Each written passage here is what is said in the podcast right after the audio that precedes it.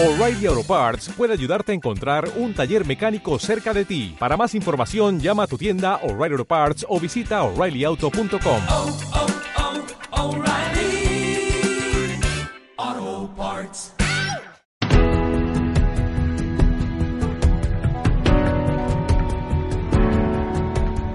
por los locos, los marginados, los rebeldes, los problemáticos, los inadaptados, los que ven las cosas de una manera distinta, a los que no les gustan las reglas y a los que no respetan el status quo. Puedes citarlos, discrepar de ellos, ensalzarlos o vilipendiarlos. Pero lo que no puedes hacer es ignorarlos, porque ellos cambian las cosas. Empujan hacia adelante a la raza humana. Y aunque algunos puedan considerarlos locos, nosotros vemos en ellos a genios. Porque las personas que están lo bastante locas como para creer que pueden cambiar el mundo son las que lo logran.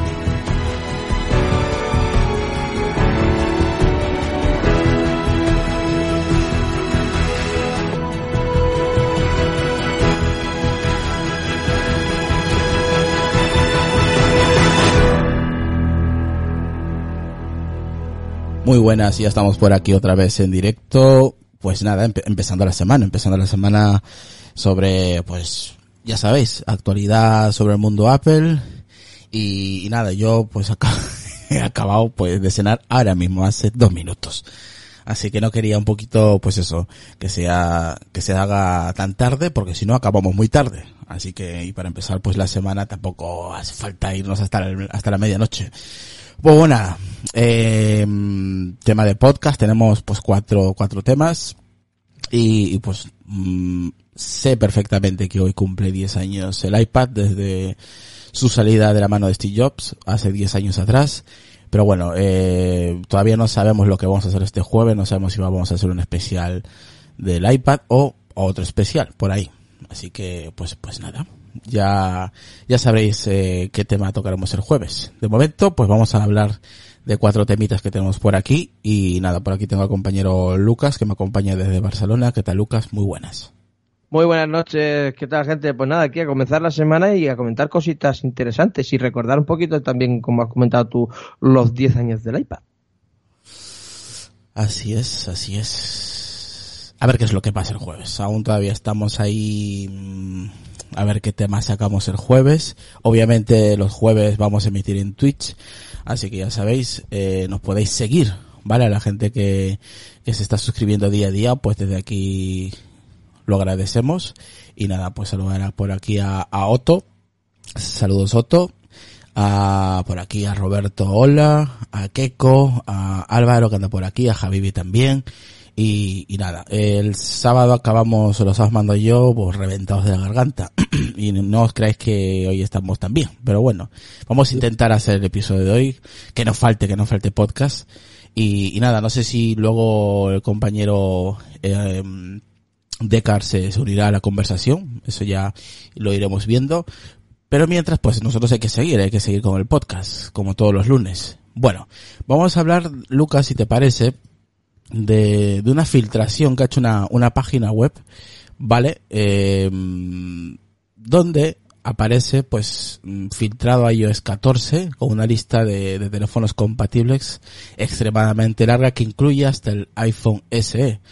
Vale, eh, obviamente pues mm, Android no, no está tan mal como, como antiguamente, ya lo hemos comentado, pero aún así sigue estando un poco lejos de las actualizaciones, ¿no? Eh, muy pocos dispositivos están actualizando Android One, pero bueno, es innegable que Apple sigue, sigue teniendo la ventaja a día de hoy, eh, con el tema de las actualizaciones. Estamos hablando, pues que iOS 14, pues, obviamente estamos a un poquito lejos todavía de la presentación que se hará en septiembre, donde obviamente los teléfonos que, que salgan a la venta, eh, iPhone 12 o como Apple lo quiera llamar, pues tendrán iOS 14. Pero eh, básicamente, Lucas, los, los teléfonos que tengan iOS 13 a día de hoy, Eh, en teoría, con esta filtración eh, de una página web francesa llamada iPhone Soft, eh, se ha filtrado pues una lista de, de dispositivos que serán compatibles con, con iOS 14. Yo te los voy a nombrar, ¿vale? Más o menos para que la gente se haga una idea de lo que, mm, de los teléfonos que se van a actualizar con iOS 14. Hablamos del iPhone 11, la versión Pro, la Pro Max y el iPhone 11 a secas. También hablamos del iPhone XS para los que tengan el iPhone XS, la versión Max también. Y nos vamos también a la versión XR, que también tendrán iOS eh, 14, el iPhone 10, el iPhone 8, el 8 Plus, el 7, el 7 Plus.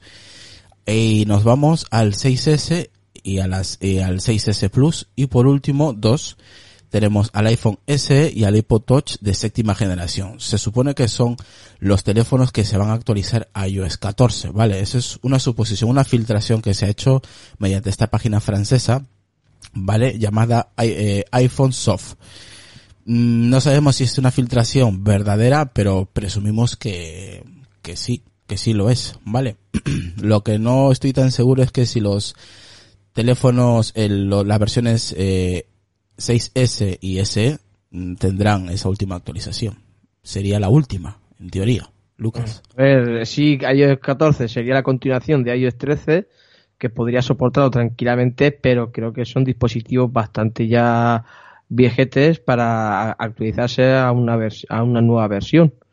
Yo pienso que estos dos, los que tú has comentado, eh, que tienen el chip A8, si mal no recuerdo, se van a quedar ahí. A8 o A9, que no recuerdo bien ahora. Y pues se van a quedar ahí, no, no, no creo que tiren, o sea, ya hasta incluso sería el límite para los iPhone 7 con el, con el A10 Fusion. Eh, ya sería mm, lo último que podría ahora tener, porque ya lo siguiente ya serían los, los iPhone 8 con el A11 Bionic. Sí, hay iPhone 8 y, eh, perdón, iPhone 8. iPhone, A- el chip A8 y el A8X. Aquí, Sí, por ejemplo, es el que tendría los iPad en ese, en ese sentido, los eh, Air 2. Si Sí, ahora, ahora comento la compatibilidad con, con los iPad que también eh, vamos a mencionar cuáles en teoría eh, subirían a la versión de, de iOS 14. ¿Vale? Aquí, por ejemplo, Gecko dice, ya se dijo hace un par de meses que iOS 14 iba a ser una actualización menor sin apenas novedades para pulir los fallos de iOS 13. Básicamente lo mismo que pasó con iOS 12, que salió para solucionar los errores de iOS 11. Por eso incluye a todos los dispositivos que están en iOS 13. Eh, pues Es que eso sería lo, lo, lo normal, o sea, dentro de la coherencia sería eso, aceptable. Oye, es una continuación, eh, las mejoras buenas los van a tener, obviamente, los últimos dispositivos, pero el resto pues se va a quedar con lo que tiene ya puesto, pero eso sí, más refinado y mejorado. Bueno. Lo que pasa es que me extraña que hayan sacado ya o ya vayan diciendo cosas de iOS 14 porque tiene que ser, si son filtraciones eh, verídicas o benignas, como se le quiera llamar, jolín, yo hasta que alguno de los grandes conocidos no lo haga, tampoco me lo voy a creer mucho. O sea, Como- estás hablando que lo filtre Guillermo Rambo, ¿no? Básicamente. Sí, sí, o sea, ahí yo me creeré, porque ya tiene el software y ya puede trastearlo. Esta gente no sé cómo lo están haciendo, porque tendrían Me que ser- me imagino. Lucas, que fijo, fijo lo sabremos en junio. Claro, o sea, ahí seguro. O sea, pero el tema es eh, cómo están saliendo estas filtraciones, quién de Apple se está jugando el cuello para pasarle esa información a, esos medios que comentan de que iOS 14 va a ser una compatibilidad. O sea, una cosa es una mera especulación y otra cosa es que digan, no, no, esto es una filtración. Eh, ¿Quieres pintarlo como filtración y es tu sensación que va a pasar? Bueno, pero no lo tildes como como un, una mera información privilegiada, o sea, primicia, nada, no, no sé, yo hasta que los grandes no lo saquen, no, lo, este tipo de noticias yo lo pillo con pinzas. ¿Que puede ser? Sí, seguro.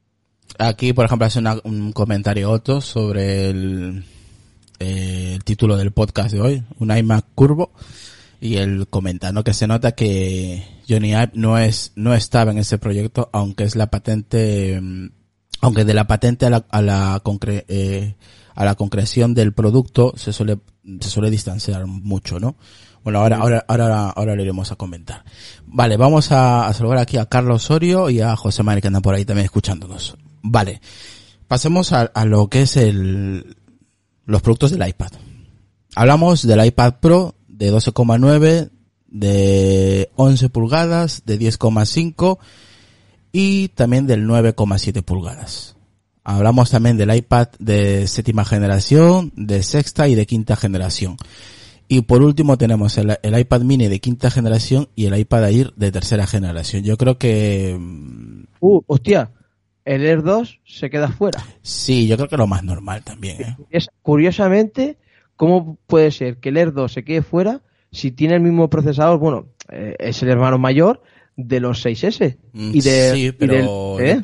Sí, pero yo creo que tampoco, a ver, ya sabes que muchas veces eh, hemos tenido muchos debates, saludar a por ahí a José Casais, hemos tenido muchos debates con el tema, pues hay mucha gente que está en contra de las actualizaciones, ¿vale? Porque muchas veces hemos tenido dispositivos que funcionaban muy bien y que ha hecho Apple, que con una actualización lo que ha hecho es joderla, básicamente, joder dispositivos, por ejemplo, un iPhone eh, 5S, un iPhone 6 o 6S que funcionaban perfectamente, pues ha bajado el rendimiento. O sea que yo antes de actualizar, si es que hubiera una actualización para esos teléfonos, que se espera que haya una actualización de iOS 14 para esos teléfonos, yo esperaría unos días y ir preguntando a ver qué tal va eh, iOS 14 a esos dispositivos. No vaya a ser que os, os lo deje más lento de lo que ya de por sí son, porque ya son dispositivos que tienen 4 o 5 años o hasta 6 años de antigüedad. Y yo creo que lo más recomendable es que esperéis, ¿vale? Y yo, por ejemplo, tengo un 6S, tengo un 7 Plus, entonces yo sí pienso actualizarlo y probarlo. Entonces, cuando se lance la versión beta, me imagino que, mm, que me meteré en la versión beta a ver cómo funciona, si es que Apple eh, lanza eh, iOS 14 eh, para que sea compatible con esos dispositivos, yo, yo lo probaré a ver qué, qué tal va. Más que todo para saber, ¿no? Si, si va bien o no va bien y que la gente no se arriesgue porque mucha gente se queja de que cuando actualizan a, la, a la última versión de iOS, el que sea, pues hay muchos dispositivos que, que se ponen más lentos de lo que eran antes ya. Entonces yo, yo antes de actualizar, la gente que no utiliza betas ni nada por el estilo, simplemente espera la versión oficial, pues yo esperaría unos días y a ver eh, lo que la gente va comentando. Más que todo para ahorrarnos los, mm, el dolor de cabeza, de luego ir hacia atrás o, o comerte esa actualización por narices, ¿no? Porque ya sabes que muchas veces Apple actualiza y luego la versión anterior la deja de firmar y ya no sirve y ya no puedes ir atrás. O sea que yo no recomendaría que en cuanto salga iOS 14 vayas a actualizar de cabeza. Esperar a la gente, pues eso, que como yo, que va, va a utilizar la beta o vaya a actualizar cuando salga el oficial, pues para ir probando e ir comentando, pues oye, va muy bien o va muy mal. Vale.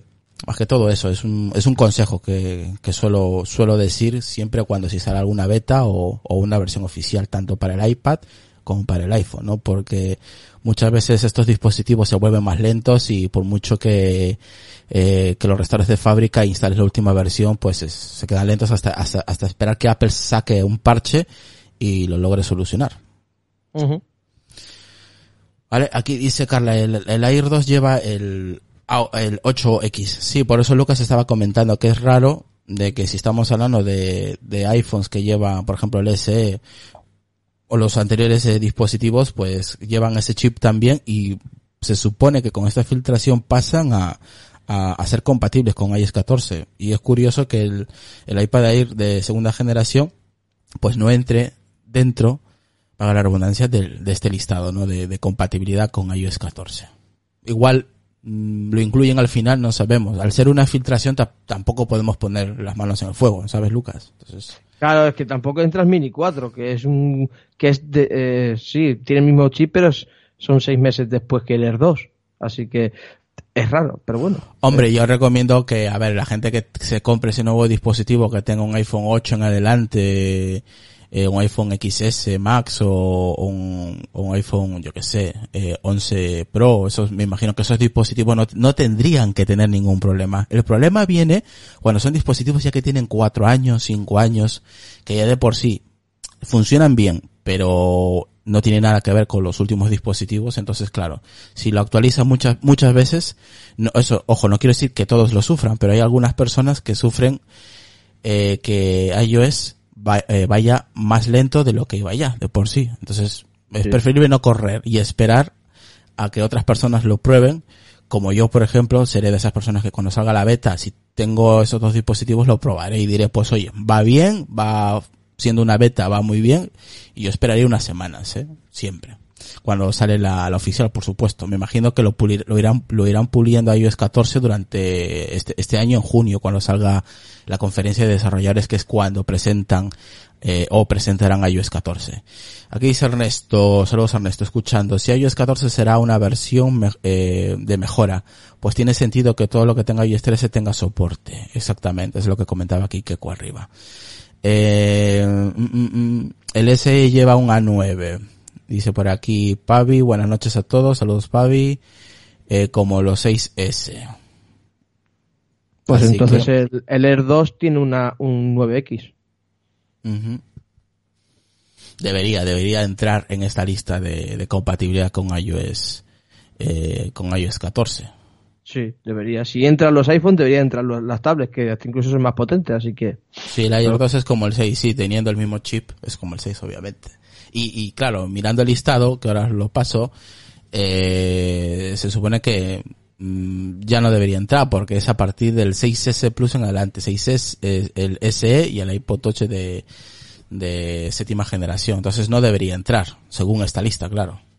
Mira, ahí os lo paso para los iPhone y para los iPad, para la gente esa, pues, que no, que no haya escuchado lo que hemos estado diciendo, los dispositivos que, sean compatibles, pues ahí lo paso también para el iPad. De todas maneras, ya no queda nada. En unos meses sabremos y seguramente que esto se sabrá antes de que salga la beta, me imagino. Se filtrará por algún lado y ya confirmaremos si estos dispositivos entran dentro de, de la compatibilidad de iOS 14. Es cierto que lo que ha dicho Ernesto, lo que ha dicho Keiko, ya sabíamos de que iOS 14 iba a ser más que todo para pulir iOS 13, porque se dijo que iOS 13 iba a ser un cambio grande, eh, que por aquí, que por allá, y al final pues hemos tenido también problemas. Gente que ha tenido muchos problemas con iOS 14, no ha ido tan fino como se esperaba, y se supone que iOS 14 pues va, va, va a aportar estabilidad a eh, lo que es este, lo que debería haber sido iOS 13 cuando salió. Me acuerdo que había muchos problemas de tema de la batería, que se descargaba, que no iba bien, que había muchos reseteos,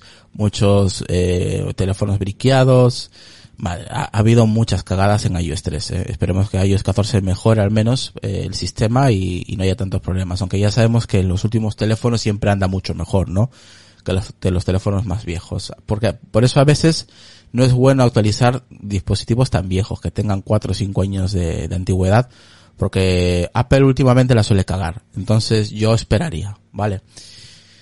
Bueno, Lucas, eh, una vez hablado de iOS 14, de todas maneras, si sale alguna otra noticia referente a este tema, pues obviamente lo, lo iremos comentando en el podcast, pues para que, para que estéis avisados. ¿Algún otro comentario, Lucas, sobre iOS 14? No, ya está. Vale, pues nos pasamos a la siguiente, ya que hemos hablado de iOS 14, que es la primera vez que hablamos eh, del año sobre iOS 14 y acabamos de empezar, como quien dice, ya vamos a acabar enero y ya nos lanzamos a febrero. O sea que los meses pasan volando, ¿eh? Así que marzo lo tenemos a la, a la vuelta de la esquina. Sí, sí, sí, ya te digo. Y hablando de marzo a la vuelta de la esquina, pues también a partir de, pues eso, de marzo quizá en esta en próxima keynote, según, esto según Bloomberg, que asegura que habrá un iPhone nuevo llamado iPhone 9. iPhone 9 será, pues eso, tipo low cost. Eh, el, el famoso, yo creo que, no sé si le llamarán, el famoso llamado iPhone SE, que la verdad que ro- rompió récords de ventas, se vendió muchísimo cuando salió. No sé si Apple continuará a una versión SE2 o le pondrá directamente el iPhone 9, que se supone que se lanzará en cualquier momento de, de- del mes de marzo. No sabemos si en la, en la keynote o durante la keynote o antes o después, pero se supone que se va a lanzar un nuevo iPhone llamado iPhone 9. Esto según Bloomberg, ¿vale? Se, es el- se supone que es el entraría en un mercado o un apartado donde muchos usuarios quieren dar el salto a iOS o al iPhone, pero por presupuesto no pueden, porque estamos hablando que los iPhone valen lucas a partir de unos 800 euros en adelante. El iPhone SE, pues, eh, hizo que muchas personas que no necesitaban invertir tanto en un teléfono saltaran al iPhone con, el, con la versión el, del iPhone SE. Entonces mucha gente aparte de, de saltar, de dar el salto a iOS, eh, perdón, a iOS y al iPhone en general, eh, mucha gente también eh, no quiere subir de pulgadas, entonces se mantiene en, en unas pulgadas pues de 4,7 pulgadas aproximadamente, no quieren un teléfono grande. Y, y claro, eh, estamos hablando que este teléfono tendría el aspecto de un iPhone 8 Lucas con su Touch ID, obviamente no iba a tener Face ID porque subiría el precio y rondaría eh, más o menos unos 479 euros, ¿vale? Entre 400 y 479 euros. No, no llegaría a los 500 euros, ¿vale? Según esta información. Es más o menos el precio que podría llegar a tener este, este iPhone. Aparte que, pues eso, que obviamente al no tener Face ID también reduce el, el precio de este dispositivo. Y son dos bastas muy importantes, Lucas. El precio, que no llega a superar los 500, o no, o no llegaría a, a los 500 euros, y su tamaño que su tamaño a mucha gente le interesa. No le interesa subir al de 5,7 o el de 6,9 o ya ni me acuerdo ya las, las pulgadas que hay entre, entre varios dispositivos, entre el iPhone 11 Pro y, y la madre que me parió con tantos modelos. Entonces, hay mucha gente que está esperando este teléfono y mucha gente que se lo va a comprar porque necesita un teléfono de esas pulgadas y a ese precio. No quieren pagar un sobreprecio, un sobreprecio igual tres veces más de lo que llegaría a costar un iPhone de gama alta, ¿vale? Que lo que costaría este teléfono, eh, suponiendo que salga a la venta en marzo. ¿Qué te parece a ti este, esta información publicada por Bloomberg sobre el futuro iPhone 9 o el SE versión 2? A ver, mm, me gusta lo que, lo que escucho, eh, sobre todo porque eh, pienso que sí más o menos sí que saldrá ese precio. Obviamente, como usted ha dicho, no va a tener Face ID, por supuesto, pero vamos, eso es lo único que me mata a mí eh, de este dispositivo. Y hasta incluso pienso que el iPhone 8 desaparecería porque tendría unas características muy, muy similares a un iPhone 8, pero sin ser un iPhone 8. Hombre, yo creo que, y también el precio, eh, yo creo que el precio va, eh, El iPhone 8 creo que estaba ahora en 500 y algo en Apple. En 570 y algo creo que era, o algo.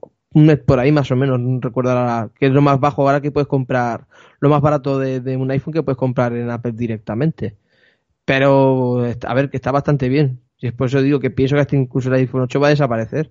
Que sí, que tendrá las características del, del nuevo iPhone, el iPhone 9, iPhone 2020 con pantalla de 4,7. Sí, apar- perdón, aparte de que se, se piensa que este iPhone ese, ese segunda versión o el iPhone 9 tendrá mm, el diseño y la estructura de un iPhone 8 y hay otros otras personas que están haciendo tipo de montaje, ¿no? Un- algo que podría llegar llegarse a ver en marzo es eh, que este que este teléfono pues tendría un poquito diferente el diseño y no tanto como el iPhone 8, ¿no?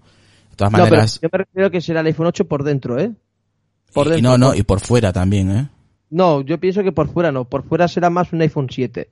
Por fuera. Será más similar a lo que es un iPhone 7 y por dentro sí que tendrá la tecnología de un iPhone 8. Eso sí. Eso es lo que yo, yo pienso. Hombre, estaría bien. Y, y no te gastas mil y pico euros, ¿eh? No, te, eh, lo que no sé es si vendrá con un A10 o con A11. Mm, Es lo que no estoy seguro. Debería venir con un A11 Bionic. Sería Mm, lo genial para ponerlo a- a ese precio en vez de meterle un chip A10. Entonces ya lo suyo sería quitárselos a 10, que no sé por qué los metieron en el iPad este que hicieron el año pasado, el de Sí, yo- 10,2. yo estoy de Pues- acuerdo contigo y con Gael, ¿no? Que dice que por dentro sería un iPhone 11 y por fuera un iPhone 8. Básicamente. Mm, No, no, que va. Yo he dicho que es por dentro será un iPhone 8 y por fuera un 7. Con carga inalámbrica. ¿Tú crees, Gael, que tenga todo eso y que, y que valga menos de 500? Mm. No, que va, no creo. No creo que, no creo que Apple tire la casa por la ventana con este teléfono tampoco, también te digo, ¿eh? Mm, eh, Apple, aunque lo venda barato, necesita ganar pasta. Yo creo que como poco tendrá un, el chip A10 y ya si pone el chip A11 ya sería la bomba. Pero bueno, más que todo por, por ahorrarse, pues eso, ¿no? Que, pues esto, no sé si, si llegará, si, si, si se llegará a cumplir que tenga el- la potencia de un 11, aunque sea el exterior de, de un 8, la verdad. Ah, que va, que va. Me, pa- me no- parece, me parece que estamos soñando un poco demasiado, ¿eh? no. Sí, sí, sí, sí, no, no, eso sería decir, tía, Buah, Apple se la ha sacado. comprarme la- el, el 11 Pro o el, o el 11 Pro Max. Es que, es, que la, es que la gente no se compraría el 11, teniendo la potencia, el 8, el- la versión 9 del 11, es que para qué me lo compro, ¿no? ¿Para qué se compraría la gente el 10R? Eh, eh, todo eso. ¿Por qué? ¿Por pantalla? Pues entonces prefiero pillar una pantalla un poco más pequeña, pero si tiene prácticamente la tecnología de la última tecnología, porque estamos hablando de esta versión mm, de low cost, entre comillas, de, de Apple, entonces tendría la última tecnología Mira, que tiene aquí, aquí, nos, aquí nos pasa una captura Gael, compra un iPhone 8 a 539 euros. ¿Eh? Por ahí, mira, yo había dicho un poco más. Sí, pero a ver. No, no sé si es entregando el iPhone, eh, o entregando otro iPhone. No sé, eso hay que mirarlo, eh. Te baja el precio. Mm, sí, obviamente trabaja, dice. Dice que por la pantalla. por la pantalla. Hombre, ya, ya sé. Pero joder, es que aquí está, aquí acaba de entrar Borja. Le vamos a preguntar a, a Borja. ¿Qué tal, Borja? Muy buenas noches. Mu- Muy Buenas bueno. noches. Borja, ¿piensas que este nuevo iPhone va a ser por dentro un iPhone 8 y por fuera un iPhone 7 o va a ser un iPhone 11 por dentro y por fuera un 8? Pues yo me la voy a jugar. Yo no sé si, si esto va a salir, ¿eh? En marzo. en No lo marzo. sé. Se supone No que lo en marzo. sé. Se supone que en febrero, el mes de febrero, entre en fabricación ya, según Bloomberg. No, No. lo sé, no lo veo claro, ¿eh? Yo pienso que sí, porque si hablan de que van a salir este año cuatro iPhones, que aquí creo que en el mismo artículo que, eh, que comenta Isra de Bloomberg dice que van a salir total cinco dispositivos, de, o sea, cinco iPhones diferentes. Yo pienso que no van a salir cuatro, los tres de cada de los últimos años que están saliendo en septiembre y este. Yo es que que Apple le está yendo también con el 10R y ahora con el 11, que no sé si le merece la pena bajar un escalón más, ¿eh? No lo sé. Es que yo no me veo a Apple sacando un iPhone 9 o un iPhone SE versión gen- se- segunda generación teniendo el, el corazón de un iPhone 11 y con la, la vestimenta de un iPhone 8. Es que yo no me Ah, no compraría el iPhone 11, desde luego, teniendo la potencia en el, en el, en, en esta versión de teléfono del iPhone. Y además teniendo, teniendo en cuenta que los últimos años Apple pues te vende el modelo del año anterior rebajado de precio.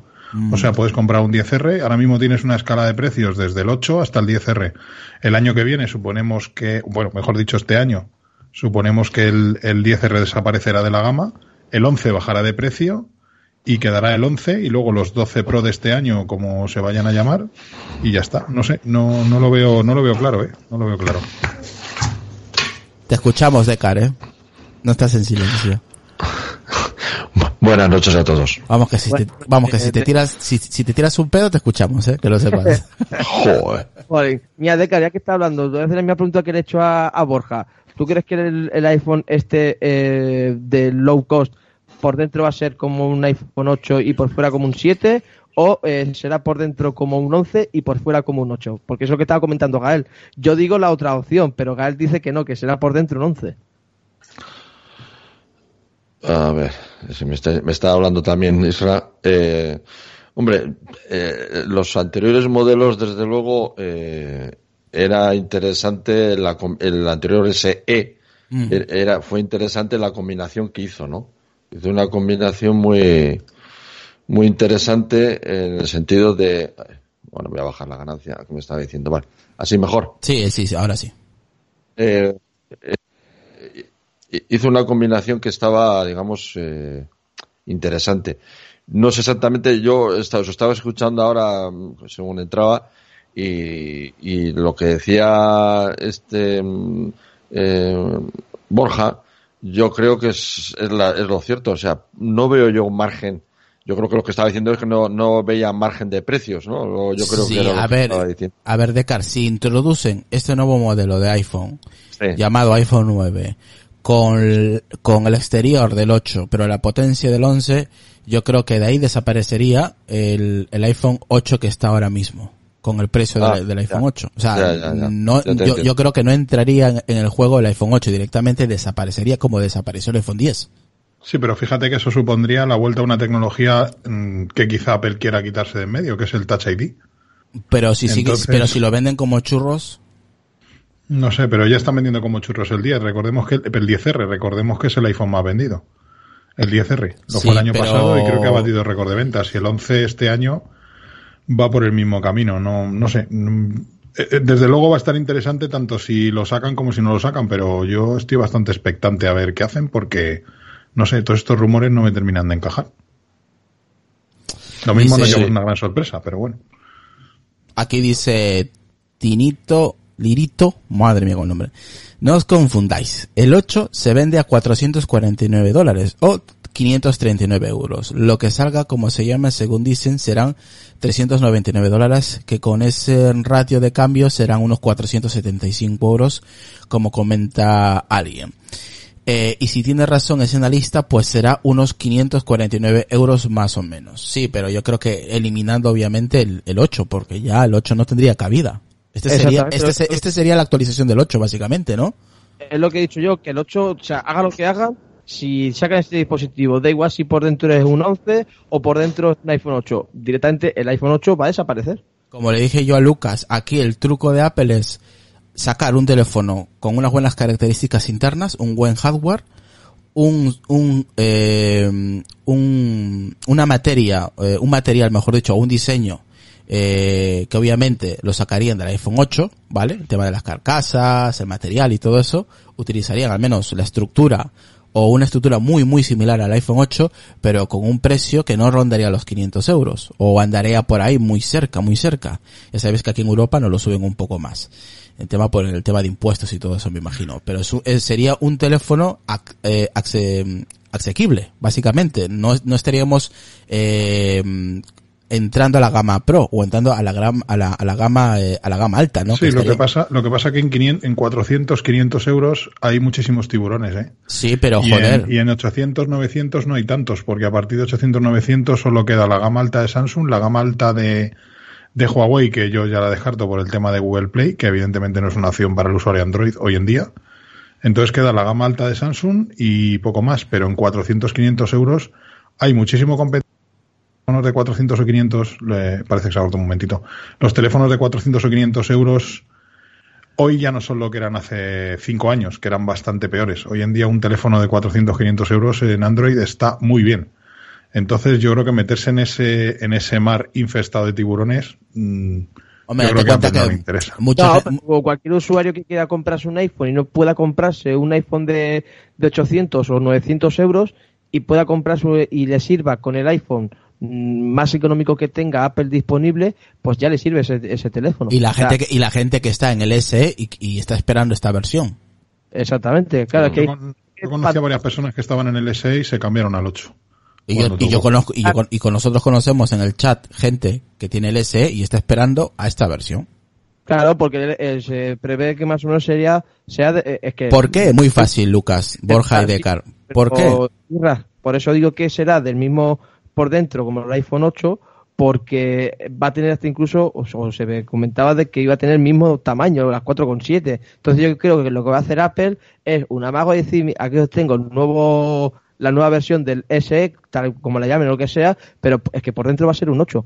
Va a tener la- todo un 8 menos la carcasa. O sea, le va a cambiar el nombre y la carcasa, ya Lo, está. lo que quiero que entienda, lo que quiero que entienda Borja es que no se trata en realidad mucho del interior, ¿no? Sino del precio y de la pantalla. O sea, hay mucha gente que está esperando que aun, que le sigue pareciendo, como aquí ha comentado Javibi, que el 10R, el 10R si- le sigue pareciendo muy grande.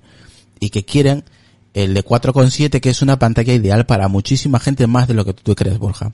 Que hay mucha gente que no ha saltado a las versiones eh, Plus por ese motivo y se mantiene eh, con el iPhone SE esperando una, una actualización de ese, de ese, de ese, de ese dispositivo en cuestión. Entonces, el iPhone llamado 9, o como lo, lo llama Bloomberg, sería una, una actualización de ese dispositivo y que mucha gente estaría dispuesta a pagar casi 500 euros por mantener esas pulgadas, los 4,7 y no subir a la versión Pro, ¿sabes? O a la versión 5,7 o 6,9 6,9 o lo que sea. Lo, lo suyo, lo suyo sería una pantalla 4,7 sin marcos. Sí, pero Eso sí sería la bomba. Sería la bomba. Eso sí que sería la bomba. Y se venderían como Eso sería la churros. bomba. Y se venderían Se como vendería churros. como churros. Pero- Lo que pasa es que eso implica también reducir mucho la batería, ¿eh? No, no, no. y y- habría, muchísima bueno. diferencia. Y aumentaría el Volveríamos a los coste. tiempos, volveríamos a los tiempos del iPhone 6 de pasar y del iPhone 5 Es de que pasar lo que dice, apreturas con la batería. Lo, lo que dice Isra eh, está en lo cierto. Lo que de, eh, de hecho, yo era un hombre SE, no lo llegué a comprar, pero a mí me gustaba el, el tamaño. Eh, pero claro, luego ya cuando salieron el iPhone 10 en adelante sin marcos, ya no tiene tanto sentido el SE con marcos. Ahí sería la pantalla es así de 4,7 pero sin marcos. Entonces sí volvería a ser para mucha gente eh, un modelo atractivo, aunque evidentemente penalizaría eh, Precio. bueno, en cierta manera, porque me imagino que también sería menos potente. en fin. Hombre, eh, hombre. Estoy seguro que Apple no, no lo ajustaría el tema para que no fuera tan. No, no, no, no impactaría tanto en la duración del teléfono, vamos. Es más, si sacara un, un 8, o sea, el procesador del 8, la cámara del 8 y el formato que comentáis, con eso sería suficiente. Si vamos a ver, los mimbres los tiene. Está claro que los mimbres los tiene para hacer Lo- el otra cosa es que le Claro, lo que has dicho, lo que has dicho se supone que, va, que va a pasar, pero con un modelo de 4,7. Entonces, Sí, pero ojo, la, la ojo, con, es el módulo con- de 4,7 con esa potencia- marcos. no creo, no creo subiría el precio, tío, no creo. No creo que saque el iPhone de 4,7 sin, sin marcos. Uno, que se vendrían como churros, pero Apple no lo va a hacer. Y, y dos, pues que, mm, que para abaratar precios y que este teléfono salga barato, tendrán que continuar con, con ese diseño. Al menos un año más. Sería la bomba, ¿eh? Te lo Sí. digo, os lo digo yo. Sería la bomba. Hombre, a- a- Saca imagínate. un 4,7 sin marcos, Es que, sería la bomba. y no, no, no, y- Sí. y, con el hardware del iPhone 8, con una, con pulgada de, nueve- de 4,7 ese teléfono tendría que durarte la batería tres años. Uy, tres años, tres días. Sí, pero digo que, como diría Adrián, haga lo que hagan, va a ser un refrito. Hombre, A nivel de diseño, pues si lo sacaría sin marcos, la, la- este, el reconocimiento biométrico sería el Face ID. O sea que, no sé, el tema de los precios ahí no sé cómo andaría. Mira, si tiene Face ID, entonces sí que lo va a petar.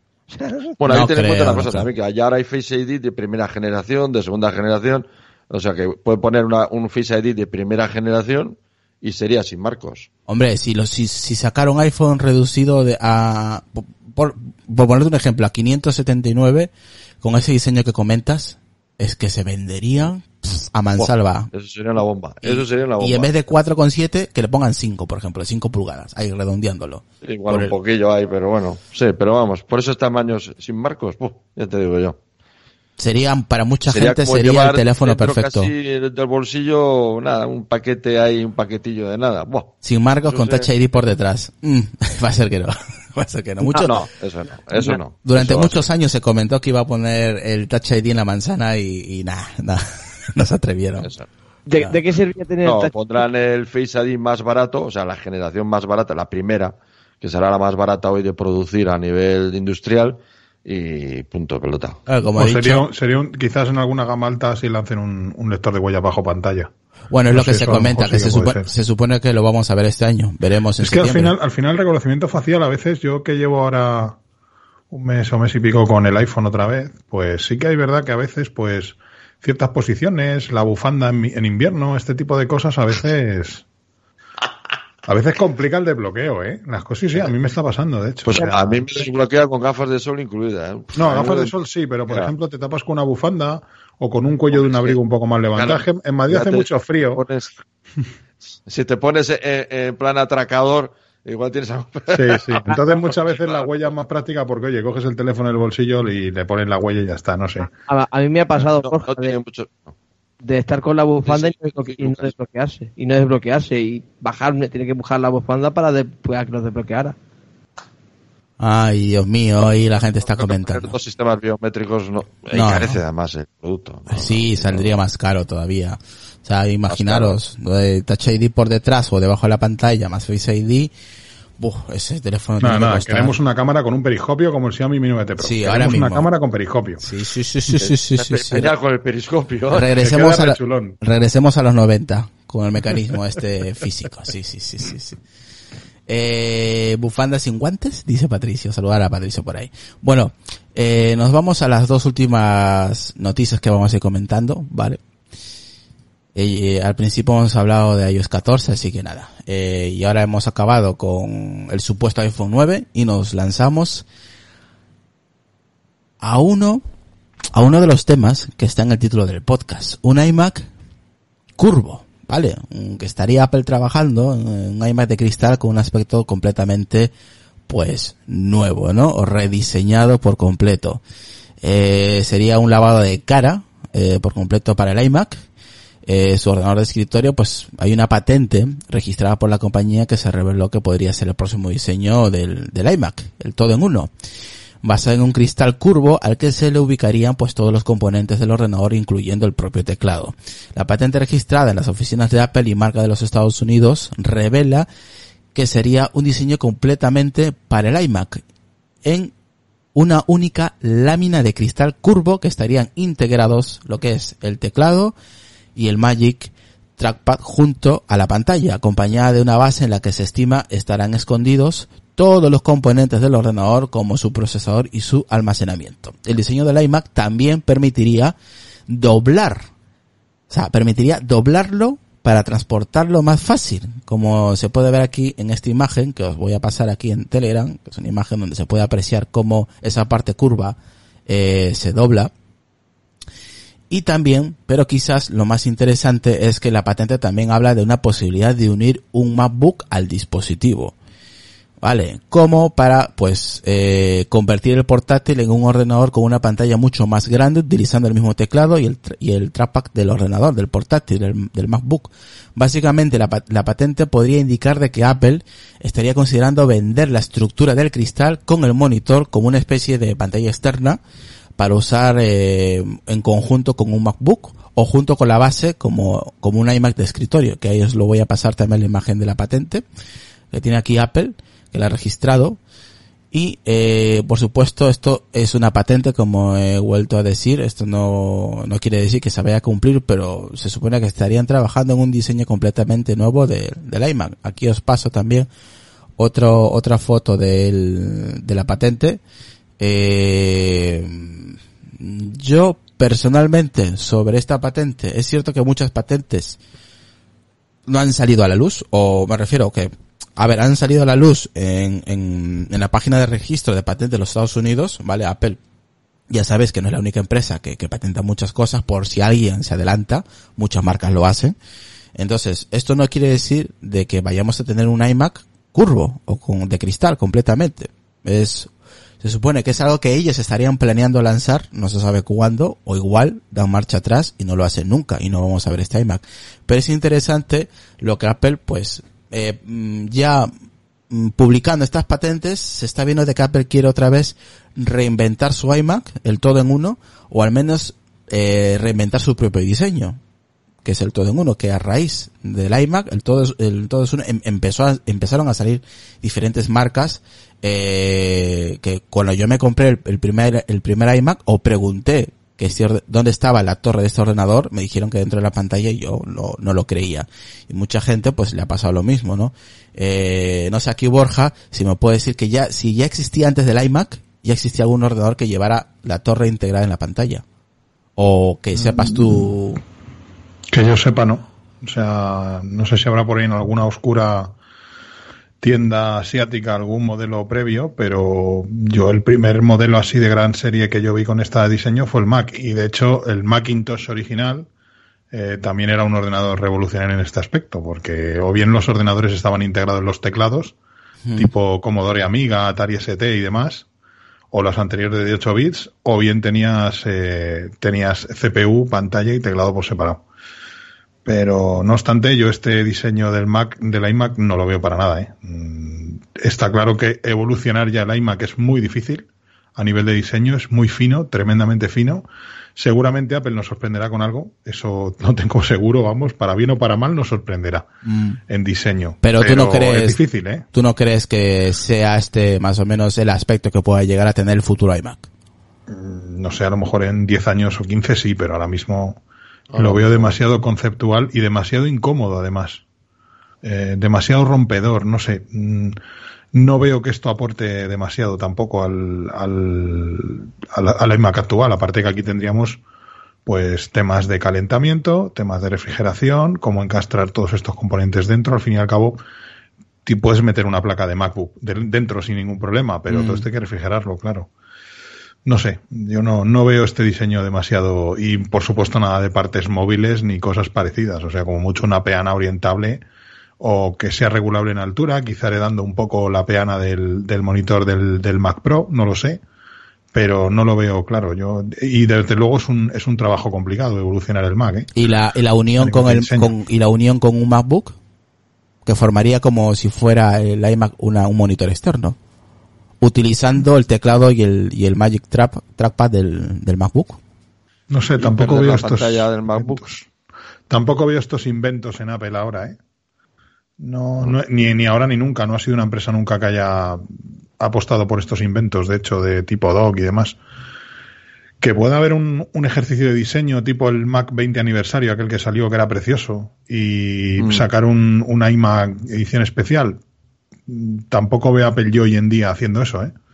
que lo he leído por ahí, que quizás saca una edición especial y tal, pero bueno, ya lo hizo con el iPhone 10, pero al fin y al cabo el iPhone 10 lo que hizo fue inaugurar una nueva, una nueva línea de diseño que luego ha continuado, pero no sé, yo aquí creo que la revolución del iMac tiene que venir más por dentro que a nivel de diseño. Mm, Olvidarse de una santa vez de los famosos Fusion Drive y de los discos mecánicos, sí. con eso vas a ahorrar muchísimo espacio dentro, con lo cual no vas a, no vas a tener que poner un disco mecánico, con lo cual yo creo que la auténtica revolución en el diseño puede venir por dentro más que por fuera, quizá haciéndolo un poco más fino, eso sí, porque eliminas el disco mecánico usando CPUs y gráficas más optimizadas que te permitan en un momento dado reducir pues ventiladores, grosor, etcétera, etcétera, pero pero poco más, ¿eh? Hombre, yo creo que sí que hay margen, ideas. Desde luego, el, el iMac es un- probablemente de los ordenadores de Apple actualmente es más de los diseños más antiguos ahora mismo. Y yo creo que sí hay El que- el que margen el- de el que me- mejora y de... El que menos ha actualizado a nivel de diseño te refieres. ¿no? Eso es. Eh, eh, y- sí, de diseño industrial. El diseño industrial este, eh, yo creo que ahora mismo el, Mac Mini ya se actualizó. Sea, este es el, este es el que queda más antiguo. Y el- este que tengo yo ahora aquí, como que tienes tú, el de aluminio este, ¿no? Yo creo que hay margen para precisamente, en cierta forma, estoy un poco, no opino como Borja, quiero decir, aquí sí que hay mucho margen para ideas. Mucho margen para ideas nuevas y diseños nuevos. Y la idea del metraquilato, este, esta no, sí, la razón a Borja, no la veo ahora mismo, pero sí que la idea de metraquilato podría aparecer eh, haciendo el ordenador, ponerlo en la base, quizás, no lo sé. Hay mucho, ha- hay, eh, en, eh, si hay una parte para ideas nuevas, precisamente, es en el concepto del todo en uno que tiene Apple y, sí que hay eh, margen para, para ideas, digamos, en cierta forma, en comillas, eh, revolucionarias, ¿no? Me acordaré de una patente siempre, que está claro que no creo que se vaya a fabricar, que era una patente que era un iMac que por un costado se le metía un iPad. Y se hizo el silencio. y se hizo el silencio. Eh, Y se hizo el silencio incómodo. patentado- Lo tiene patentado Apple hace, yo que sé, una burrada de años. Y era un, un iMac que se metía en el lateral, se le metía una, un iPad. Y entonces que se, se supone que se convertía en un ordenador. Uf, eso yo lo veo impensable a día de hoy. ¿eh? Fíjate que no va. mu- Mira, hoy, hoy pensaba yo esta, esta mañana, no sé cómo he llegado a esa conclusión. Creo que ha sido leyendo otro artículo de los cientos que hay hablando sobre lo del procesador ARM en el Mac, ¿no? Sí. Sí. Y, y yo lo que veía era que quizá el procesador ARM sir- sirva como complemento al procesador actual de, basado en arquitectura x86 o, o Intel o como lo queramos llamar, ¿no? Entonces quizá pues tareas como dibujar la interfaz del usuario en pantalla, como controlar dispositivos de entrada-salida, todo eso una- un procesador ARM es perfectamente capaz. Entonces, ¿por qué no poner los- dos procesadores en el mismo equipo? que en un momento dado solo pueda funcionar con ARM para tareas ligeras y que cuando tú necesites un extra de potencia, pues renderizar vídeo, tratamiento de fotografías, edición de audio, alguna tarea un poco más pesada, juegos, etcétera, etcétera, entre en funcionamiento el procesador Intel o AMD, en el, en el caso que Sí. sea, ¿no? Entonces yo creo que por ahí pueden ir los tiros del rediseño del Mac, ¿no? Con conseguir eh, menos espacio, pues porque el procesador eh, Intel al final no va a estar funcionando el 100% del tiempo, muchas tareas se va a encargar el procesador ARM, que es mucho más eficiente a nivel térmico, puede reducir tamaño disipador, tamaño de ventiladores, El, etcétera, etcétera. el calentamiento también se reduciría. Claro, entonces si tú a lo mejor del 100% de tiempo que estás usando el equipo, un 20-30% estás usando solo ARM, pues todo ese calor evidentemente no se va a emitir. Sí, y así, Entonces- y, así podrías dar el salto a un rediseño nuevo. Sí. Entonces yo creo que por ahí, por ahí pueden ir los tiros, ¿eh? Por ese tipo de rediseños Y evidentemente reduciendo grosor, porque sí que es verdad que el iMac actual tiene esa pequeña joroba, ¿no? Esa, esa forma curva. Mm. Y quizá pues en el centro, cambiando, finalmente eliminando de los discos mecánicos, que esperemos que así sea porque ya vale, ya está bien, pues eh, por lo menos eso sí se va a poder reducir en grosor. Y imaginaros pues un, un iMac del grosor de un, de un MacBook, por ejemplo, de la parte del teclado de un MacBook. Sería perfectamente posible si tú puedes eliminar, por ejemplo, un disco mecánico o reducir el tamaño de ventiladores consiguiendo unos flujos de aire más optimizados. Eso también es, es importante. Y por supuesto que fuera ampliable, pero eso ya es, es soñar demasiado. Pues sí, pues sí. ¿Nos hará un comentario de Carl Lucas? Mm, No estoy más de acuerdo con lo que comenta mm, eh, Borja. Del artículo, a ver, está bien para soñadores, está genial el tema de las pantallas curvas que ahora ha estado tan de moda estos últimos años, aunque ya mm, parece que hasta incluso las mismas marcas que han creado esa tendencia ya no hagan más televisiones curvas, eh, está bien. Que Apple entre a ese juego en pantallas curvas, bueno, no sé, me parece raro, ¿no? Y más cuando una, una moda que eh, ha sido pasajera y no y no se no pinta de que vaya a seguir durante mucho tiempo. Dice aquí Patricio que el nuevo de 16 pulgadas es la línea a seguir para los tech, para los tecnológicos. Bueno, podría ser, podría ser. ¿Por qué no? ¿Por qué no? Bueno, nos vamos a ver si se hace realidad este nuevo rediseño de la EMA, que yo lo veo un poco complicado para que sea en breve. Me imagino que aquí a unos años algún rediseño, algún cambio importante tiene que haber. Porque es cierto que los, los ordenadores de escritorio, en este caso los iMac, no son dispositivos que, que la gente compre cada dos años o cada tres. Normalmente los sueles tener cada ocho, diez o más años. de Entonces, hecho, cualquier ordenador, cualquier ordenador, pues te, Mm. esto no es un iPhone, que dos, tres años, pues haces el, haces el cuatro, cambio. fuera, fuera, fuera, fuera, fuera. Uy, se ha quedado ahí pillado. Eh, entonces, lo que comentaba, que, vamos, que, que no, no es, no es un, un cambio que, que se tenga que hacer necesariamente cada pocos años. Es un cambio que se, siempre se hace como muchos 8 o 10 años. Un cambio importante, ¿no? Así que mm, lo dejamos, dejamos este tema y nos vamos un poquito a hablar sobre los 10 años del, del iPad.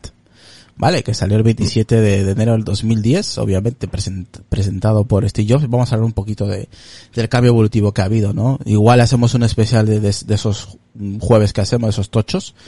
Eh, y si no, pues sí, aquí vamos a aprovechar y vamos a comentar un poquito, ¿no? Es cierto que, eh, Borja ha hecho un episodio hace unas horas, eh, deseándole pues eso, los 10 cumpleaños, felicitándole los 10 cumpleaños al iPad, 10 años ya de historia, y que revolucionó el mercado de las tablets, ¿no? Eh, compitiendo directamente con los netbook, que pues eso, para Steve Jobs eran pues ordenadores tontos, ¿no? Lentos, que no, que no eran básicamente pues pues nada, ¿no?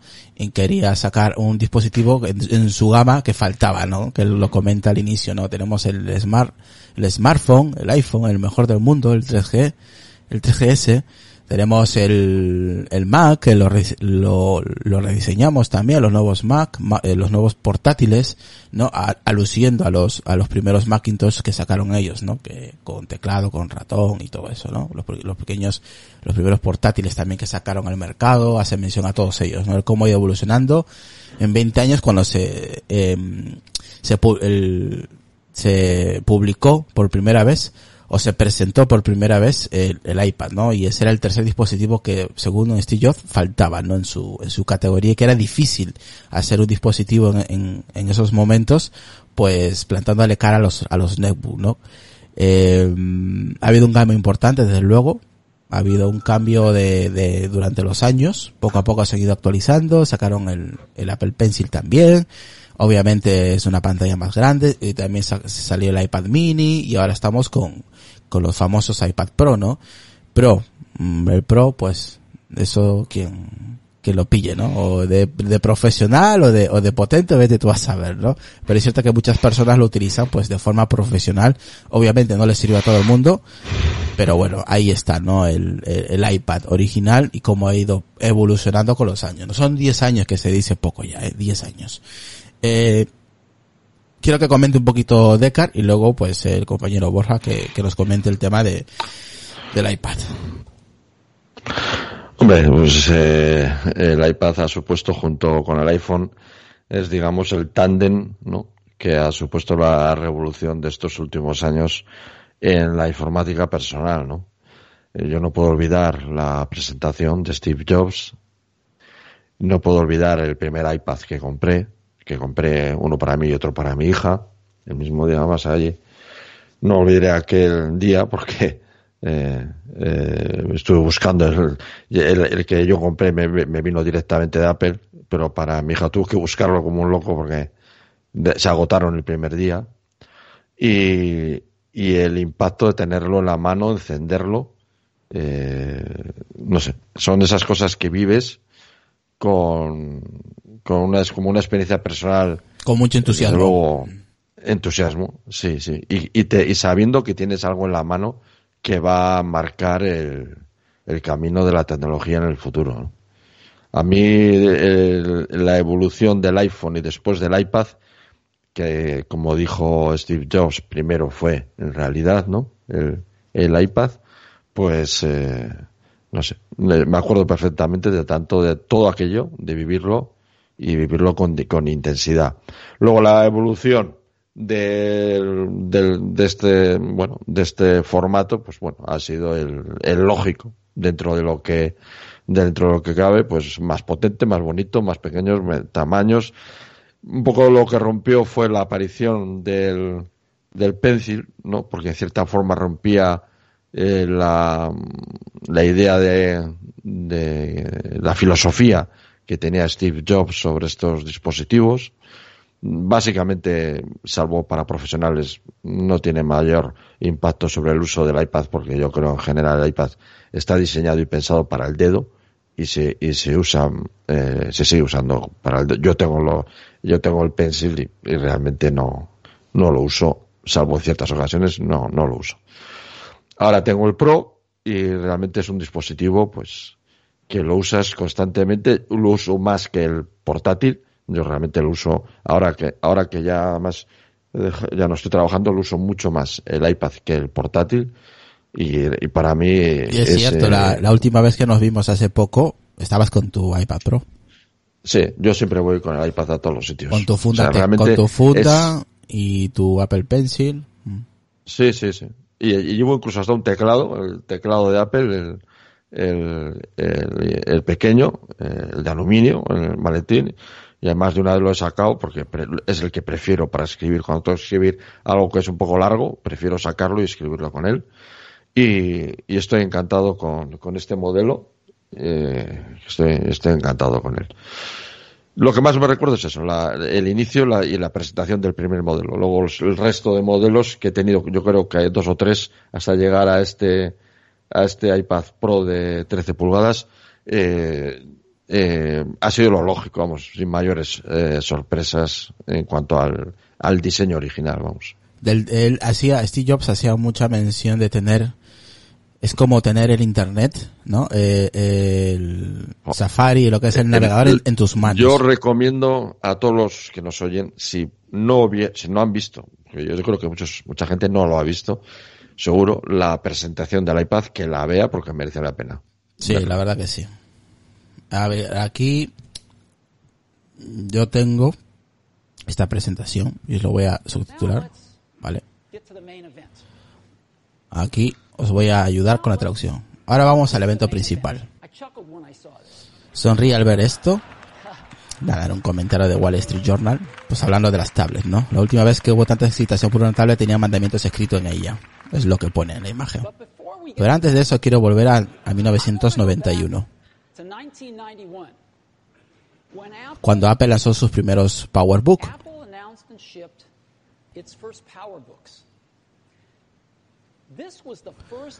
Esta fue la primera laptop o el primer portátil y Apple realmente inventó el portátil moderno.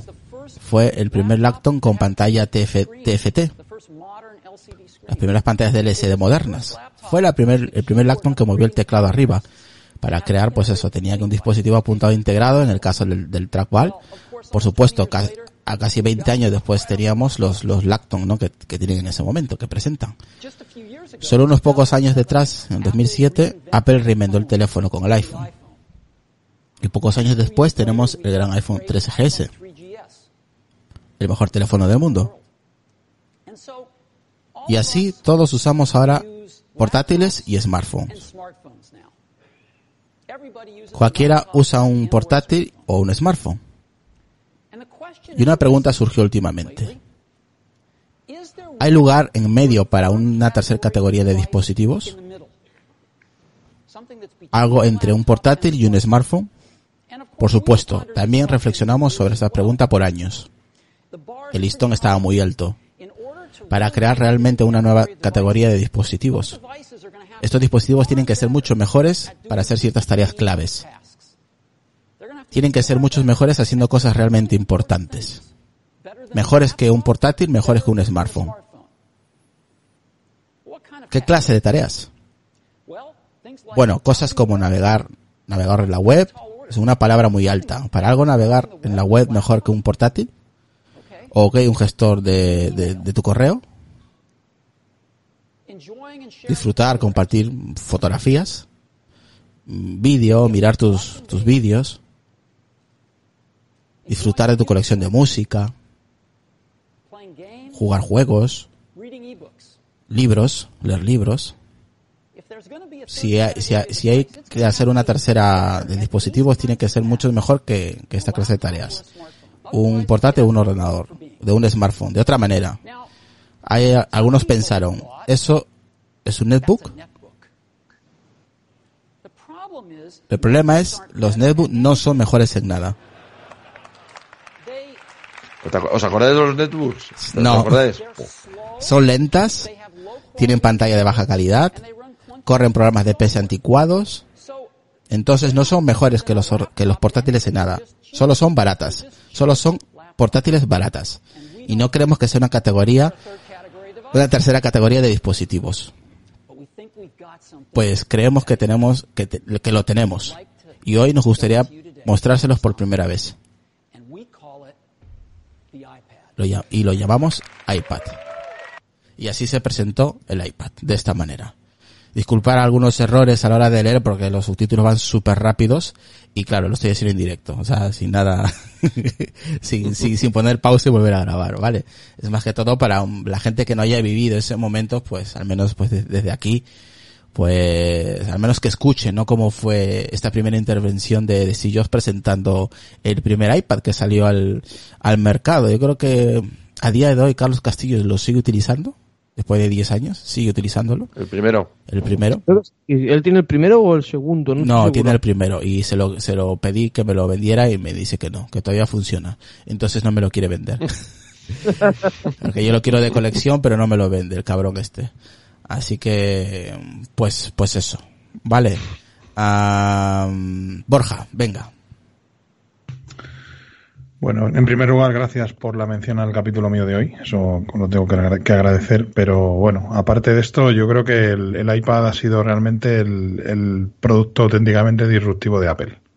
Porque reinventó una categoría que estaba muerta, que era la de las tablets, que otros fabricantes habían intentado lanzar eh, con un acercamiento muy distinto, en lugar de, de, de aumentar y de, y de ampliar las capacidades de un teléfono móvil aunque bueno, la historia cuenta que realmente lo primero que se diseñó en Apple fue el iPad y luego se redujo para lanzar el iPhone, eso es, eso es lo que cuentan, pero no deja de ser pues el mismo concepto llevado a un tamaño mayor. Pues el resto de fabricantes lo que hacían era lo contrario.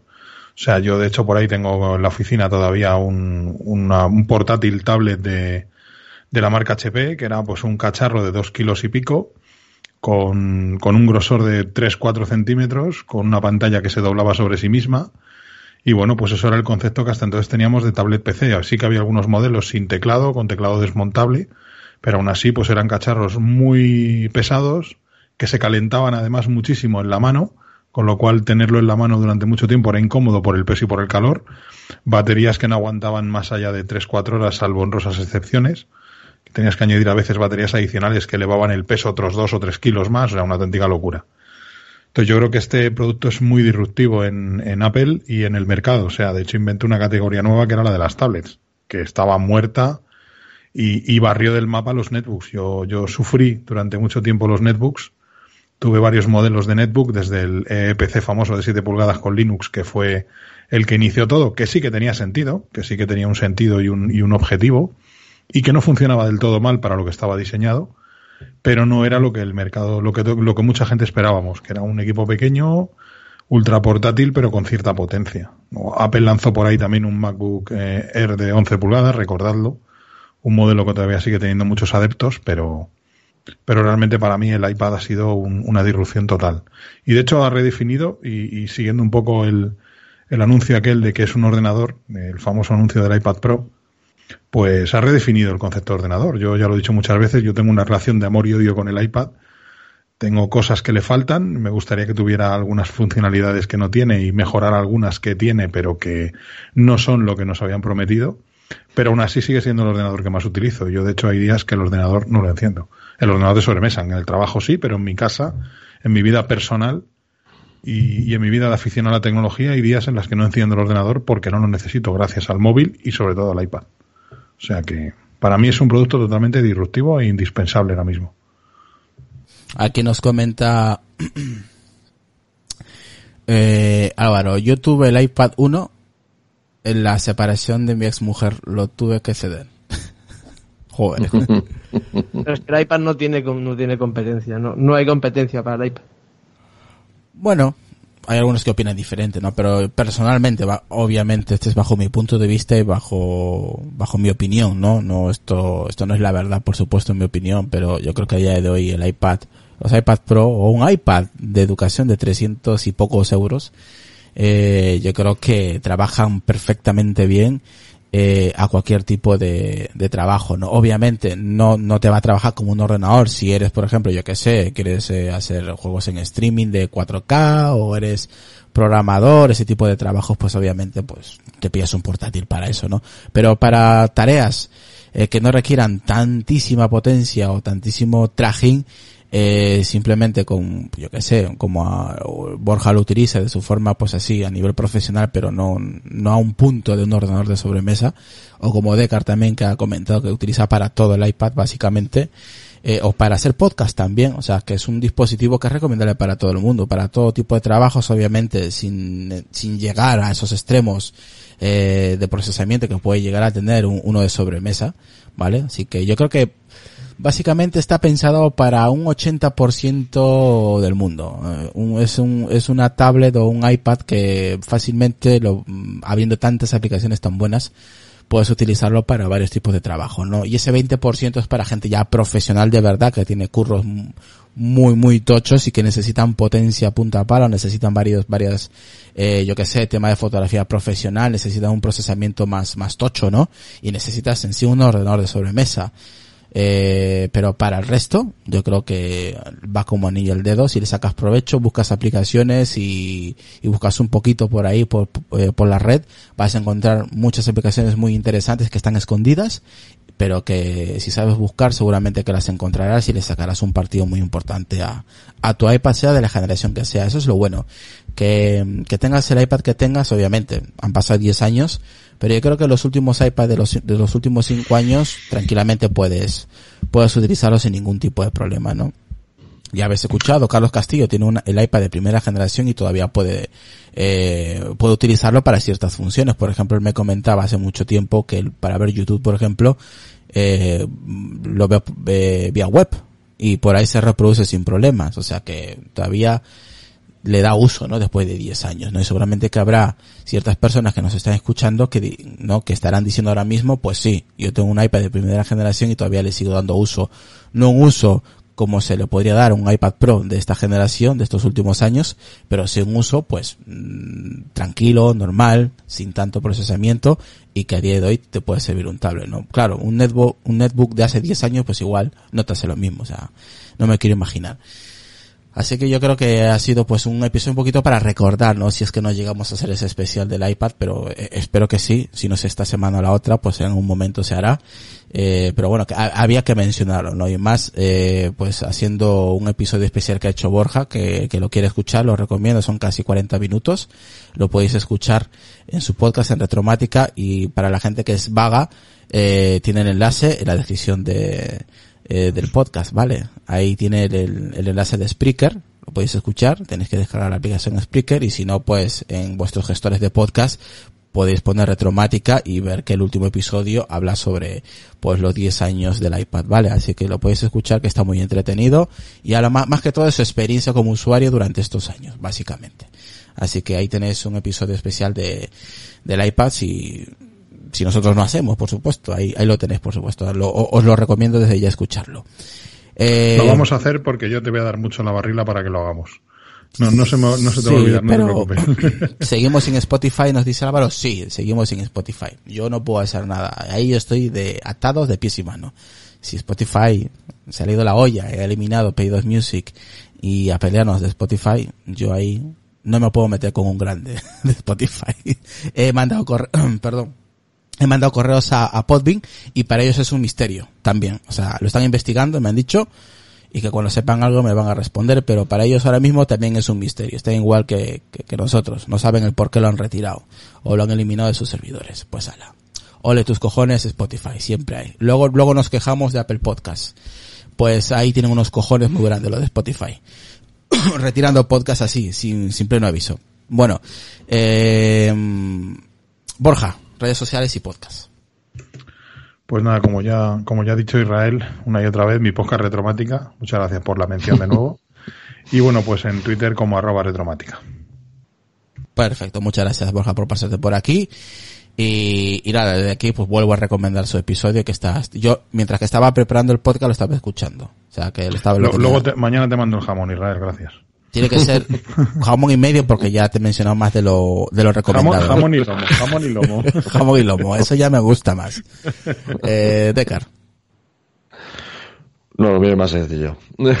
lo mío, eh, la única red social es Twitter y como Decar y mi único podcast es Decknet, que no sé si está en, en Spotify, no tengo ni idea ni me importa, o sea, que quiero decir que, que es el único podcast que hago y aquí de vez en cuando que eh, a- en Apelianos que me llama Israel y aquí encantado de estar por aquí también. Como. Bueno, eso de vez en cuando, vienes todos los días, eh. Sí, bueno, sí, normalmente sí, sí, sí. Aquí estamos. Sí, estás en, estás en Spotify, eh, Decar. Sí, sí, pero sí, pero quiero decir es que lo mismo que estoy, pues no- igual no estoy. Yo que sé, que decir que que sé porque es a través de Spreaker, creo que es Spreaker la que Mm, Sí, Retromática también está en Spotify, o sea que, vamos, que Es- menos es- apelianos, ahí están los dos. Así que nada. sí, por eso. Bueno, lo mismo, gracias Decar. Nos vemos y eso pues mañana, que también tenemos un podcast ahí preparado, a ver si me sale bien la cosa y mañana lo, lo hacemos. Eh, Lucas. Pues nada, en Twitter como arroba dracoteco85, también aparte de escucharme aquí, me podéis escuchar en Pedidos Music, en Los Sábados Mando Yo, en Borde de la Cama y también en Voces Nocturnas. Perfecto, pues nada chicos, espero que, pues eso, que tengáis una buena noche, una buena tarde, un buen día la gente que nos escucha, chicos o chicas. Y, nada, desde aquí le mandamos un saludo y vayan a ver si podemos hacer un podcast que quiero hacer. Eh, y, y si no, pues ya cambiamos último hora, veremos qué hacemos. Así que nada, que tengáis un buen día. Bueno chicos, hasta la próxima, un placer. Chao, gente. Chao. Propicias noches, hasta luego.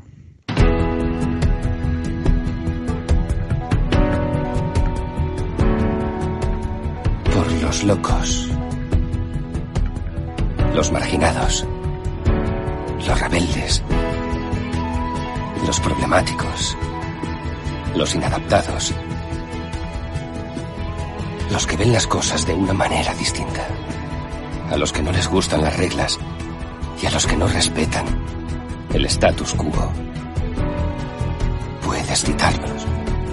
Discrepar de ellos ensalzarlos o vilipendiarlos. Pero lo que no puedes hacer es ignorarlos, porque ellos cambian las cosas. Empujan hacia adelante a la raza humana. Y aunque algunos puedan considerarlos locos,